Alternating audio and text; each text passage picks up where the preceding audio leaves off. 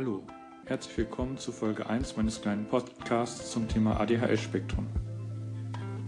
Los geht es mit einem kurzen Bericht zum vergangenen ADHS-Symposium von Cordula Neuhaus in Münsingen. Am 28. Oktober 2010 haben sich auf der Schwäbischen Alb Experten aus dem ADHS-Bereich wie Roy Murphy von den Schönkliniken in Bad Bramstedt, Heiner Lachenmeier aus der Schweiz und eben Cordula Neuhaus und meine Wenigkeit mit Vorträgen und einem Impro-Theater aus dem Bereich ADHS mit dem Thema ADHS im 21. Jahrhundert beschäftigt. Etwa 170 angemeldete Teilnehmer und vermutlich noch einige mehr, die im, in der Scheune der Hopfenburg Platz fanden, haben sehr konzentriert einen ganzen Samstag diesem Thema gefolgt und sich untereinander ausgetauscht. Ich versuche euch einen kurzen Überblick über die Vorträge zu geben und den Austausch, der sich dann für mich mit den zahlreichen Teilnehmern und auch Referenten beim Referentenabendessen ergeben hat. Ich selber habe Cordula Neuhaus 1998-99 das erste Mal erlebt und bin damals zu ihren Vorträgen unter anderem nach Frankfurt oder zu Juvemus nach Koblenz gepilgert. Ich habe mir teilweise die Vorträge zwei, drei, vier, fünf Mal angehört und habe bei ihrem Sprechdurchfall bzw. bei der doch komplexen Thematik zunächst nur einen Bruchteil verstanden. Was ich aber von Anfang an verstanden hatte, war, dass diese Frau Ahnung hat. Sie spricht aus der täglichen Erfahrung und sie schafft es, die Probleme von ADHS-Lern sowohl im Kindes-, Jugend- und Erwachsenenalter auf den Punkt zu bringen. Inzwischen habe ich einen sehr engen Austausch mit Cori, habe sie ein paar Mal in Essling in ihrer Praxis besucht, beziehungsweise wir treffen uns halt mit anderen Experten im sogenannten ADD-Forum ein bis zweimal im Jahr zum Austausch. Umso wichtiger finde ich ihre Arbeit im Kolleg DAT, dass sie in Münsingen in einem Krankenhaus aufgebaut hat und wo sie fast jedes Wochenende Workshops bzw. Fortbildungen zum Thema ADHS und Autismus-Spektrum sowohl für Betroffene wie eben auch für Fachleute anbietet. Ich kenne keine Initiative, die auch nur annähernd so nah an den Problemen der ADHS-Betroffenen dran ist und ich bewundere ihren jahrzehntelangen Einsatz in diesem Bereich. Daher war es für mich selbstverständlich, einmal quer durch Deutschland von Wismar nach Münsingen zu fahren, als ich die Einladung zum zweiten ADHS-Symposium von Cori erhalten habe. Es ist verdammt anstrengend gewesen, einen ganzen Samstag den Vorträgen zu lauschen, sich mit anderen auszutauschen, mitzubekommen, dass einige von der Reizoffenheit bei Reizfilterschwäche oder ihrem Autismus-Spektrum halt zusätzlich beeinträchtigt sind und in einen Meltdown bzw. Overload-Zustand kamen und dort auch noch helfen zu sollen. Ich war ganz froh, denn letztendlich äh, erstmal 500 Kilometer bis nach Waldheim und in einer zweiten Etappe wieder nach Wismar zurückzukommen und merke, wie erschöpft ich eigentlich noch bin. Aber die positiven Momente von diesem Symposium überwiegen eindeutig und ich finde, es lohnt, euch an diesen Erfahrungen teilhaben zu lassen.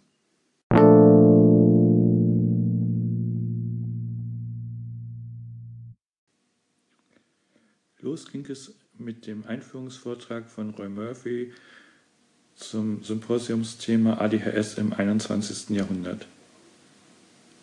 Roy Murphy ist der leitende Psychologe der Schönkliniken in Bad Bramstedt. Und wer es nicht weiß, diese Kliniken sind die Einrichtung, die sich als erste und wahrscheinlich auch am intensivsten mit der Thematik ADHS bei jungen Erwachsenen beschäftigt haben.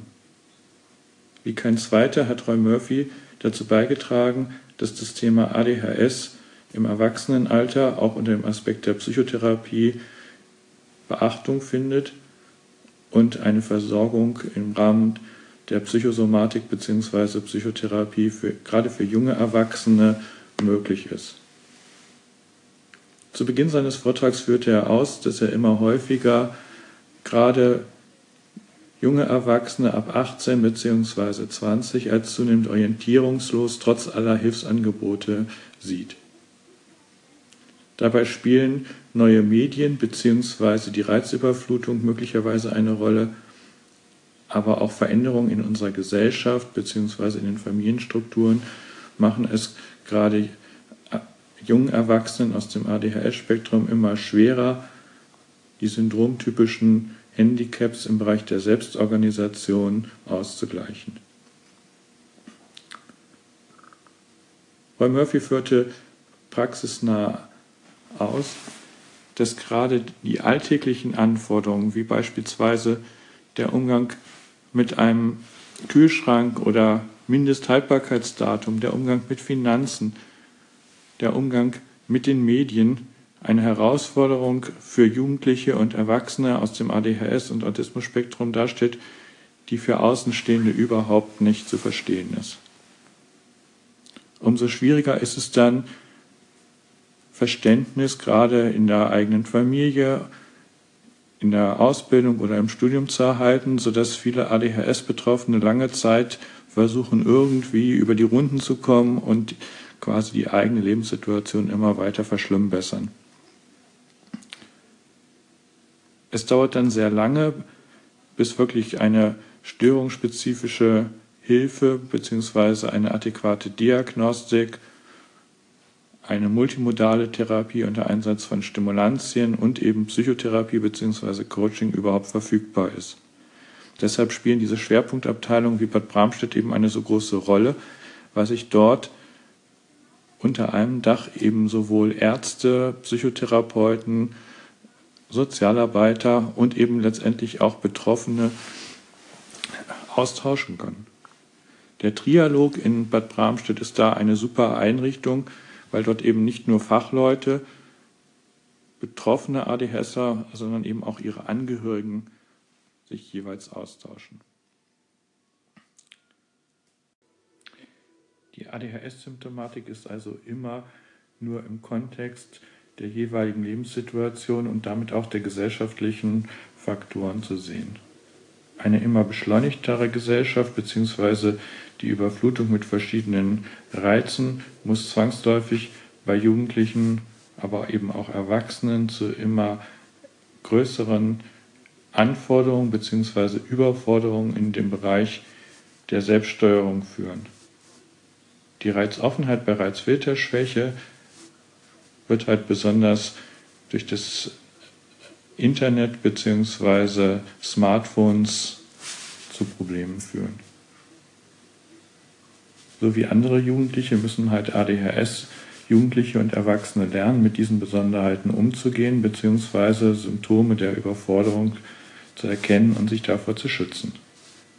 Diese Anpassung ist also nicht mit ein wenig Ritalin Atomoxetin oder anderen Medikamenten getan, sondern benötigt häufig mehrere Monate bis Jahre, manchmal ein ganzes Leben, um mit den syndromtypischen Besonderheiten der ADHS-Konstitution wirklich gut umzugehen.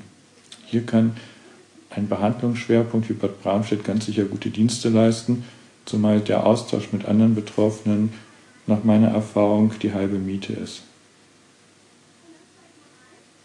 Nur selten findet man die Möglichkeit, sowohl Ärzte, Psychotherapeuten, Sozialarbeiter unter einem Dach zu finden, die sich alle wirklich mit ADHS auskennen und die dann eine störungsspezifische Unterstützung anbieten. Der Vortrag von Roy Murphy war eine hervorragende Einstimmung auf das Thema und regte zum Nachdenken und zur anschließenden Diskussion ein. Ich selber war da schon ein wenig abgelenkt, da ich in den Vorbereitungen für meinen eigenen Vortrag war Leider war mein Rechner kurz zuvor kaputt gegangen, sodass die Stromversorgung nicht richtig funktionierte und ich ein wenig improvisieren musste. Entschuldigt bitte, wenn ich daher das Ende von Roy Murphys Vortrag nicht so richtig gut zusammenfassen kann.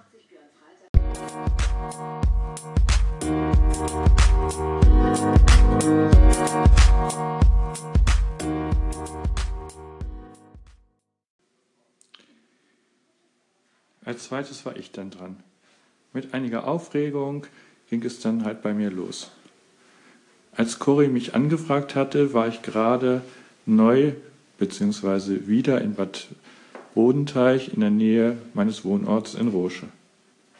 Erstmals war ich dort im Bereich der Akutpsychosomatik verantwortlich für Kinder ab etwa 10, 11 Jahren bzw. Jugendliche, die praktisch alle eine Essstörung hatten. Etwa 90 Prozent der Mädels und einigen Jungs auf der Station mit einer Magersucht, einige wenige auch mit Bulimie bzw. Binge-Eating-Störung. Ausgehend von diesen Erfahrungen wollte ich meine Erfahrungen im Bereich Essstörung bzw. Borderline-Persönlichkeitsstörung und ADHS auf dem Symposium vorstellen. Zwischenzeitlich bin ich ja gar nicht mehr in Bad Bodenteich, sondern bin wieder im Bereich der Reha-Psychosomatik bei Erwachsenen, jetzt als Chefarzt der Medienklinik in Wismar. Aber auch dort hat mich gerade in den letzten Tagen vor dem Symposium das Thema ADHS und Essstörung eingeholt, weil ich zwei sehr interessante Patientinnen mit einer Binge-Eating-Störung bzw. einer Bulimie und ADHS quasi so nebenbei in der Chefarztvisite herausgefischt hatte. Das, was ich auf dem Symposium vorgestellt habe, wäre ohne den Austausch mit dem ADD-Forum Berlin quasi undenkbar. Als ich Cori das erste Mal 1998, 99 kennenlernte, hat sie mich dann relativ schnell in einen Kreis von weiteren Experten eingeführt, die sich etwa ein bis zweimal im Jahr in den vergangenen 20 Jahren getroffen haben. Das Symposium war eben auch so eine Art Jubiläumssymposium, vielleicht auch so ein bisschen Beerdigung dieser Gruppe, die inzwischen halt immer älter geworden ist und die über viele, viele Jahre diesen, diese Weiterentwicklung des Konzeptes ADHS als eine Regulations- und Funktionsstörung weitergebracht hat. Viele von euch kennen wahrscheinlich Hans Biegert von der Hebo-Schule, ähm, andere wie Piet Altherr oder Klaus äh, Sotzki, die auch lange Zeit aktiv waren, sind ebenso alte Hasen. Andere sind vielleicht nicht ganz so bekannt wie Erika Tittmann oder die Familie Wey, die Familie Townsend, die das, äh, die Selbsthilfe ähm, ADS e.V. aufgebaut haben und eben auch ganz wichtig Dr. Droll aus Berlin. Aber das sind nur einige von denen, die halt quasi in den letzten 20 Jahren das mitentwickelt haben, was ich halt auf dem Symposium dann vorstellen durfte. Über einen langen Zeitraum war das Thema ADHS immer noch quasi als Konzentrationsmangel, vielleicht noch gerade so als eine Reizoffenheit mit verstärkter Ablenkbarkeit, mit einer Störung der Impulsivität und eben mit motorischer Hyperaktivität verknüpft. Dass sich die Symptomatik schwankend und gerade in Abhängigkeit von emotionalen Faktoren zeigen könnte, war auch für universitäre Experten lange Zeit undenkbar. Unsere Kritik, dass übliche Fragebögen relativ wenig über die ADHS-Problematik im Alltag aussagen, verhallte lange Zeit ungehört. Und so war es natürlich auch relativ schwer, mit entsprechenden Konzepten von ADHS als eine Regulationsstörung bzw. als eine emotionale Selbstregulationsstörung überhaupt Gehör zu finden. Zwischenzeitlich verändert sich das vielleicht etwas, weil es neuere funktionelle Untersuchungen zum sogenannten Default Mode Network, also dem Ruhenetzwerk bei ADHS gibt und auch die universitäre Medizin und Psychologie anfängt, sich mit neuen Aspekten von ADHS im Alltag zu beschäftigen. Was hat das nun mit Essstörungen zu tun? Diese Frage ist gar nicht so einfach zu beantworten, weil es natürlich zunächst einmal auch einen zufälligen Zusammenhang zwischen dem vermehrten Auftreten von einer Essstörung, also speziell einer Bulimie bzw. Binge-Störungen und eine ADHS-Konstitution im Kindesalter geben könnte. Wie ich in meinem Vortrag versucht habe darzustellen, gibt es jedoch so viele Parallelen, die unter anderem sich auf das Selbstwertgefühl, auf die Selbstwahrnehmung und eben auf die emotionale Selbstregulation beziehen, dass man nicht mehr von einem Zufall bzw. einer falschen Korrelation sprechen kann. Es gibt die ersten Studien, die zum Beispiel auch bei der Bulimie bzw. der Binge-Eating-Störung den Einsatz von Psychostimulantien nachweisen und positive Effekte zeigen. Wichtig erscheint mir, dass in der Zukunft eben immer mehr Ärzte bzw. Forscher auf diese Thematik aufmerksam gemacht werden und eben auch die Betroffenen selber äh, für dieses Thema sensibilisiert werden.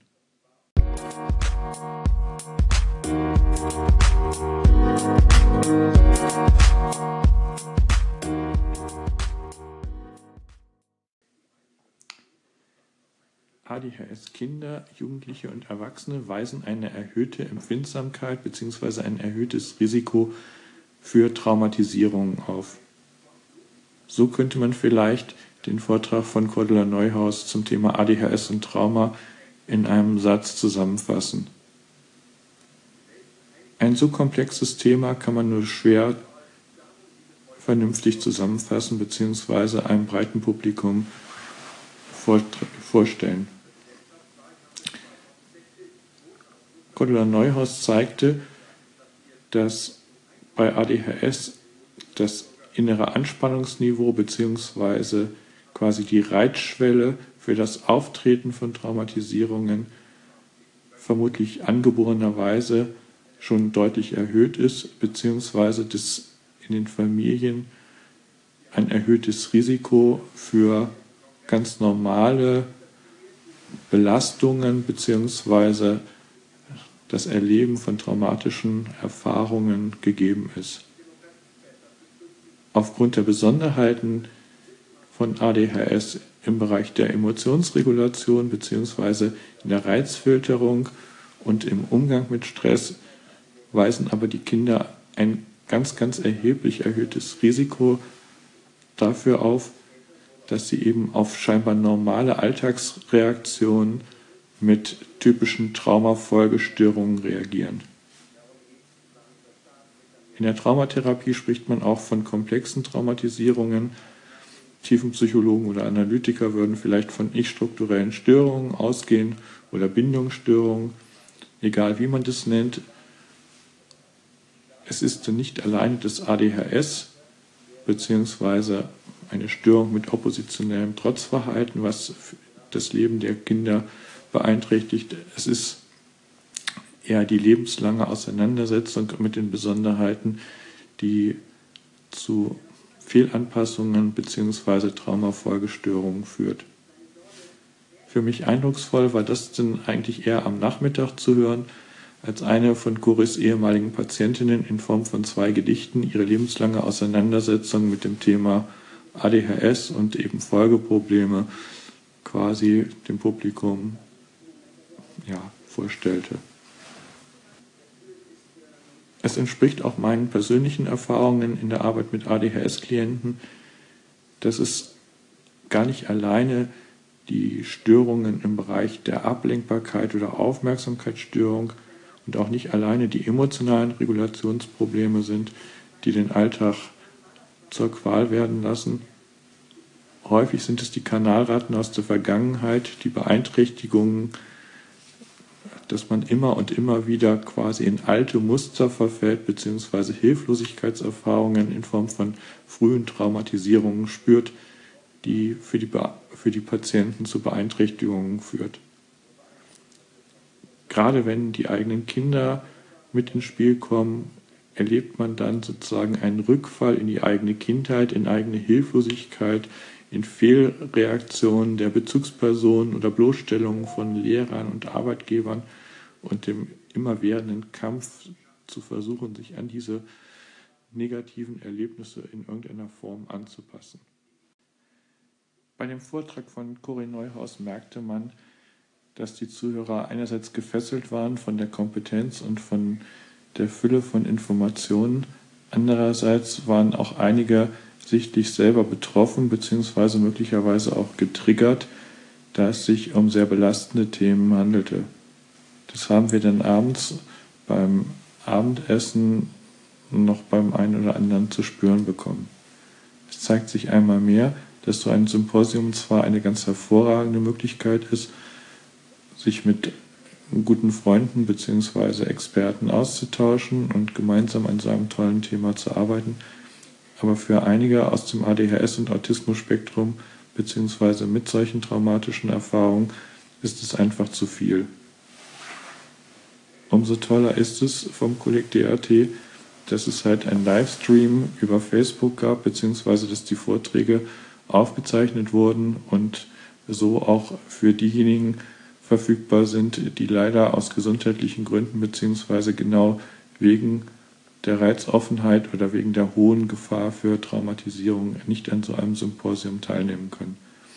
Das ist eine ganz wichtige Geschichte und schaut einfach mal auf den äh, Internetseiten vom Kolleg DAT äh, beziehungsweise bei der Facebook-Gruppe, der Facebook-Seite vom Kolleg DAT. Dort findet man die äh, erwähnten Vorträge.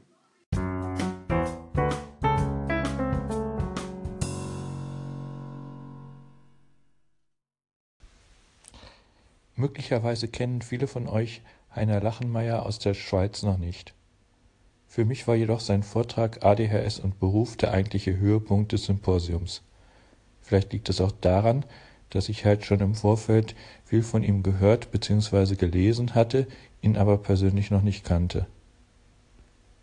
Heiner Lachenmeier hat die seltene Gabe, die Stärken und Probleme von ADHS im Alltag sehr anschaulich in Form von Modellen bzw. Bildern so ADHS-gerecht darzustellen, dass es Spaß macht und gleichzeitig das eigene Verständnis von ADHS noch deutlich verbessert. Ich arbeite sehr gerne mit seinem Filtermodell, was sehr gut erklärt, warum Menschen ohne funktionierende Reizfilter bzw. bei Reizfilterschwäche eben sehr schnell in einen Überforderungszustand kommen und es ihnen viel, viel schwerer fällt, die Orientierung für scheinbar einfache Alltagsanforderungen zu gewinnen.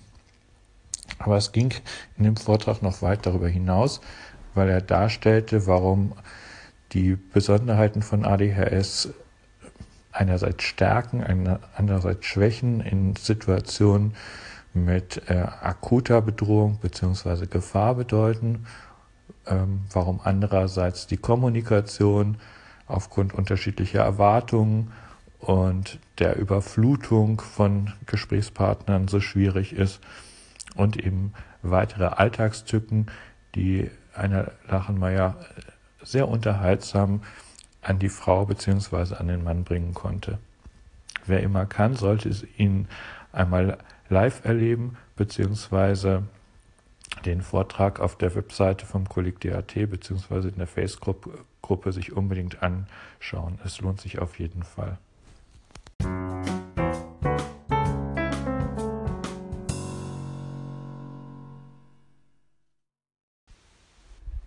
In einer kompletten neuen Besetzung schlossen dann die Thunfische das Symposium ab.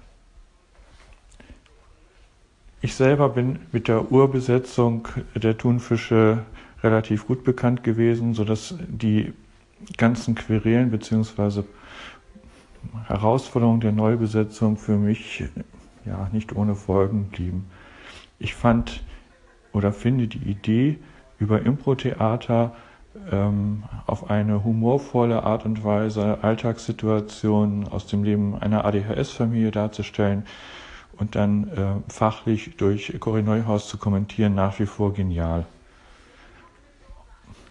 Bei der, Gäst bei der Veranstaltung äh, in Münsing fehlte mir wahrscheinlich die Energie beziehungsweise auch irgendwo der Spirit eines Impro-Theaters, äh, um richtig mitzugehen. Aber das wird wahrscheinlich eher an meiner Erschöpfung und weniger am Engagement und der Spielbegeisterung der Schauspieler bzw. selber Betroffenen gelegen haben. Grundsätzlich finde ich, dass man das unbedingt weitermachen sollte und damit jede ADHS-Veranstaltung aufpeppen kann. wie, wie immer bin ich in den Pausen und auch danach von zahlreichen ja, ähm, Freunden, Selbsthilfegruppenleitern, ehemaligen Patienten angesprochen worden. Für mich ist es immer ein zweischneidiges Schwert. Ich freue mich unglaublich, wenn ich diese Kontakte habe. Auf der anderen Seite fehlt mir natürlich irgendwo die Energie äh, und auch die Zeit, sich so für jeden Einzelnen ähm, ja, einzusetzen, ihm zuzuhören, beziehungsweise auf die individuellen Sorgen einzugehen. Sprecht mich ruhig auf solchen Veranstaltungen an. Es ist mein Job, mich dann abzugrenzen. Letztendlich ist aber dann auch irgendwo die Idee entstanden, ob es nicht möglich ist, auch über einen Podcast miteinander in Kontakt zu bleiben. Diese Podcast-Software bietet die Möglichkeit, über sogenannte Call-ins, also eigene Textbeiträge mit mir in Austausch zu kommen. Ich würde mich freuen, wenn das einige nutzen und sich auch bei Enker quasi anmelden und mir dann sogenannte Call-ins schicken, die ich dann in einem der nächsten Podcasts verwenden kann. Ein Beispiel, wie das funktioniert, habe ich von einem anderen ja, Benutzer von Enker jetzt hier mal angeführt. Herzlich willkommen auf Enker und äh, ja, viel Spaß und Erfolg. Es gibt hier schon eine ganze Reihe deutschsprachige Nutzer ähm, zu allen möglichen äh, Themen, Schrägstrich, ähm, auch verschiedenen Krankheitsbildern und äh, anderen Dingen. Ähm, ja, von daher bin ich gespannt. Hab mal deine Station favorisiert, sprich, ich habe ein Abo gespendet und habe mir erlaubt, auch gerade hier den letzten Clip von dir, das äh, mal als Echo bei mir in die Station zu packen. Also eine Art Repost. Wenn du magst, spend bei mir ein Abo und lausch mal, was so meine Themen sind. Ciao, ciao.